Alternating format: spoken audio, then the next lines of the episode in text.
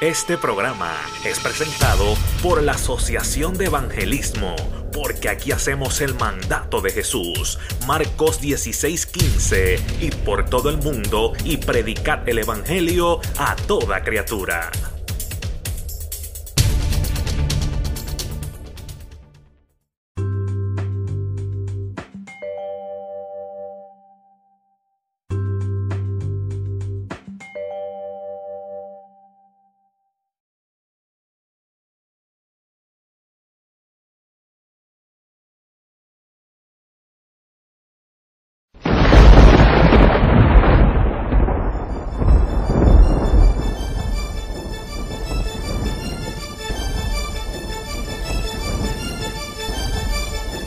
The only possible attitude toward out of control desire is a declaration of all out war. I hear so many Christians murmuring about their imperfections and their failures and their addictions and their shortcomings, and I see so little war. Murmur, murmur, murmur. Why am I this way? Make war! You wonder how to make war, go to the manual. Don't just bellyache about your failures. Make war. He says, continuing the quote, there is something about war that sharpens the senses.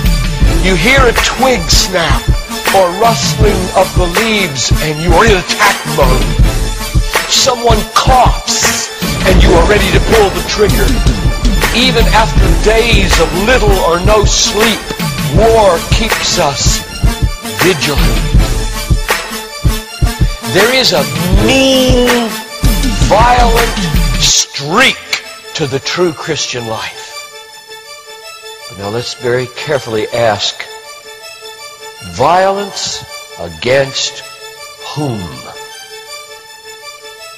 What?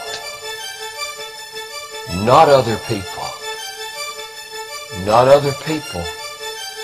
Not other people. Not Muslims. Not Hindus. Not Buddhists.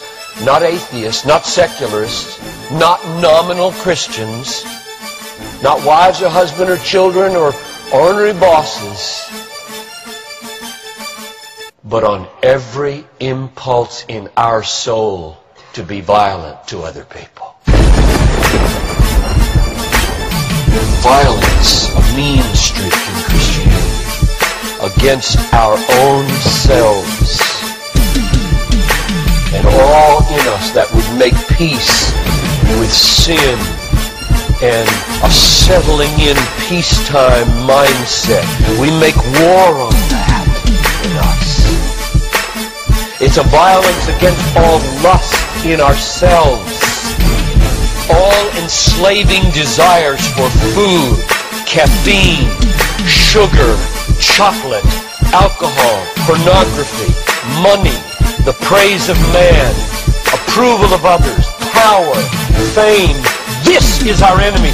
This is where we make war. It is a violence against all racism in our souls all sluggish indifference to injustice in our souls, a violence against all indifference to poverty and indifference to abortion in our souls. Did you know that in the warfare of Romans, Satan doesn't show up until chapter 16? We tend to think of spiritual warfare as this, this little thing where you find some way to pray or some way to lay hands on or some way to do a, a Satan thing. Well, that's important. Believe me, that's important. We war not against flesh and blood, but against principalities and powers and world rulers of this present darkness and spiritual hosts of wickedness in the heavenly places. That's important. But you know what? It's not nearly as important as this. Because the only foothold Satan has in your life is your flesh and your sin. Nobody goes to hell because of Satan. The only reason we go to hell is sin. much more important than fighting Satan is fighting sin. This warfare in verse 13 is vastly more important than figuring Satan. Get that. My biggest enemy is not Satan. My biggest enemy is John Piper. And he's the only reason I'll go to hell, not Satan. Satan, you don't have nearly that kind of power. And therefore, I really care about us learning how to do this battle. Christianity is not a settle in, live at peace with the world the way it is religion. Like most Christians live their daily lives. Verse 13. If by the Spirit you kill. There's a mean streak in Christianity, and it's not against anybody else but ourselves. In fact, it's against the meanness of ourselves against other people. If you feel like you're a mean person against others, a harsh person, a critical person, you know your problem? You haven't learned to make war. You haven't learned to be mean. You haven't learned to get violent against your violence, against your meanness, against your critical spirit. And you complain of it, talk about it, but have you made war 24 7?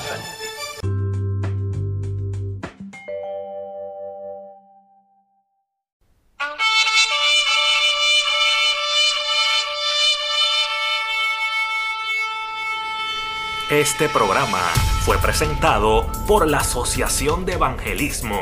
Hebreos 4:12. Ciertamente, la palabra de Dios es viva y poderosa, y más cortante que cualquier espada de dos filos. Penetra hasta lo más profundo del alma y del espíritu, hasta la médula de los huesos, y juzga los pensamientos y las intenciones del corazón.